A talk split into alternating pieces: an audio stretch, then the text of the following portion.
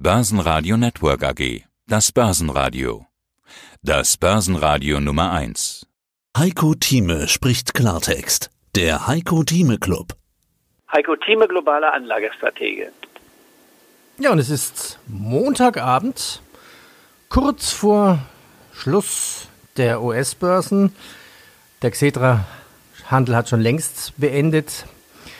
Die Anleger setzen darauf anscheinend, dass beim Brexit irgendwie alles gut geht. Es kommt mir so vor wie beim Tagesschausprecher, der die Lottozahlen vorliest und der dann sagt, ja, alles ohne Gewehr. Der Brexit, alles ohne Gewehr. Am Xetre-Ende steht der DAX jetzt bei 12.774 Punkten, ging aus dem Handel fast 1% plus, mehr als am Freitag. Der DAX heute also bei fast 12.800 Punkten der Brexit, was er alles möglich macht.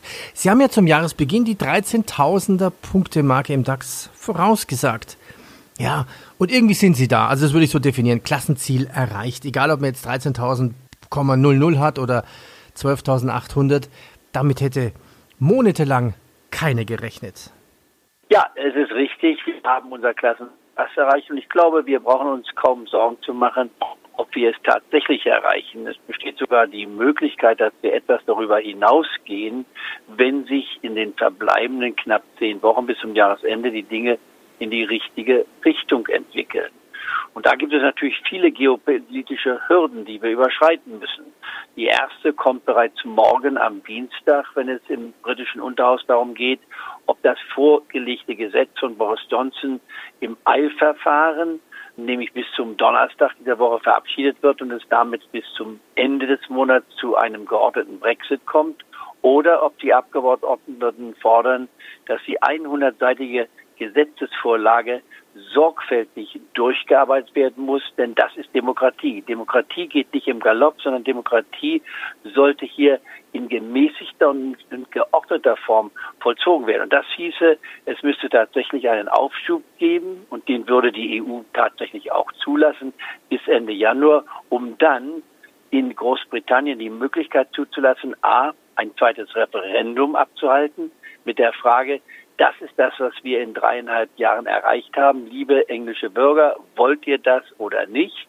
Und da meine ich, wird eine klare Mehrheit sagen, nein, das wollen wir nicht, denn die heutige Mehrheit würde in der EU bleiben wollen. Das ist meine eigene Einschätzung, auch die Einschätzung von Umfragen, denn man hat gesehen, nicht nur die Komplexität eines Austritts, sondern auch die Nachteile eines Austritts. Denn das Bruttoinlandsprodukt wird dabei deutlich fallen und das ist ein echter Nachteil. Wahr? In den kommenden Jahren. Auch wenn man temporär sogar sagen könnte, man würde etwas Pluspunkte zusehen, weil wir aus einer Pattsituation herauskommen. Aber das ist meines Erachtens kein überzeugendes Argument. Es bleibt ein Fragezeichen und es wirft England aus dem größten Wirtschaftsverband der Welt heraus. Dass England damit seine Freiheit gewinnt, eigenständige Verhandlungen durchzuführen, ist meines Erachtens kein überzeugendes Argument, denn als einzelnes Land mit 65 Millionen Einwohnern gegenüber sieben oder acht Milliarden Menschen hat man weitaus weniger Chancen, als wenn man mit dem stärksten Wirtschaftsblock mit einer Sprache spricht.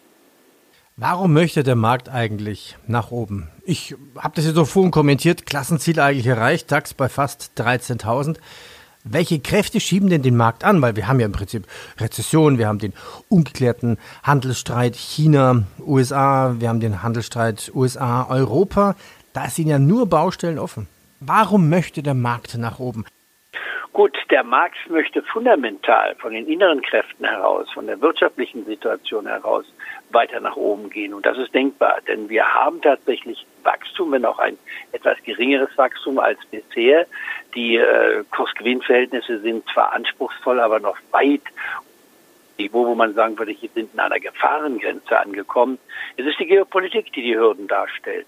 Und diese Hürden heißen einmal zum Beispiel im Nahen Osten, großen Fragezeichen jetzt mit der Grenze zwischen der Türkei und Syrien.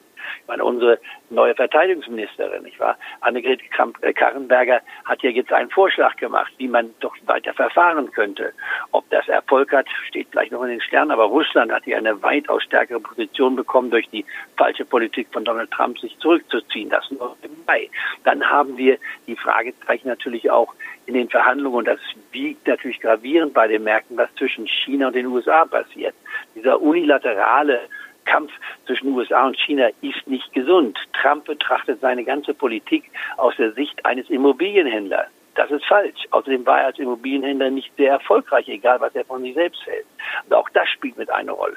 Dann, wie weit wächst jetzt China? China schwächt in seinem Wachstum etwas ab. Man ist also um oder unter der 6-Prozent-Marke. Ist das wirklich eine Katastrophe für die zweitgrößte Wirtschaft der Welt, mit 5 bis 6 Prozent in Zukunft zu wachsen? Ist immer noch mehr als das Doppelte dessen, was die anderen Konkurrenten bringen. Amerika kämpft mit der 2 bis 2,5 Prozent Marke. Europa kämpft mit der 1 bis 2 Prozent Marke. Also insofern sind die Zahlen von China meines Erachtens nicht so negativ zu sehen, wie sie oft kommentiert werden. Es ist richtig, China kommt von einem doppelstelligen Wachstum, der Jahre angehalten hat, aber das war von einem sehr niedrigen Niveau. Und jetzt ist man größte Wirtschaft, nach der Kaufkraft berechnet sogar die größte Wirtschaft der Welt.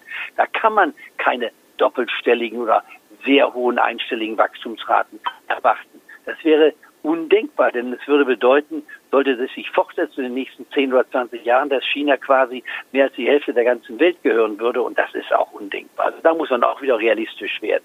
Und schauen wir uns Deutschland an und auch Italien.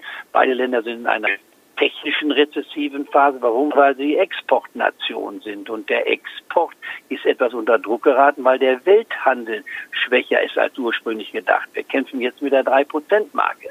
Und wenn wir hier nicht Ordnung schaffen beziehungsweise Verträge abschließen, die auch zukunftsweisend sind, dann ist das Welthandelniveau tatsächlich etwas bedroht. Und davon würden Länder wie Deutschland, Italien, noch andere Länder, nicht wahr, in Mitleidenschaft gezogen werden. In anderen Worten, das sind die politischen Hürden. Ich meine jedoch, es gibt dazu Lösungen, wenn wir vernünftig und klar. Sie hörten einen Ausschnitt aus dem aktuellen Heiko Thieme Club. Das ganze Interview können Sie als Clubmitglied hören. Werden Sie Clubmitglied im Heiko Thieme Club, um erfolgreicher an der Börse zu handeln. Mehr dazu klicken Sie auf den untenstehenden Link.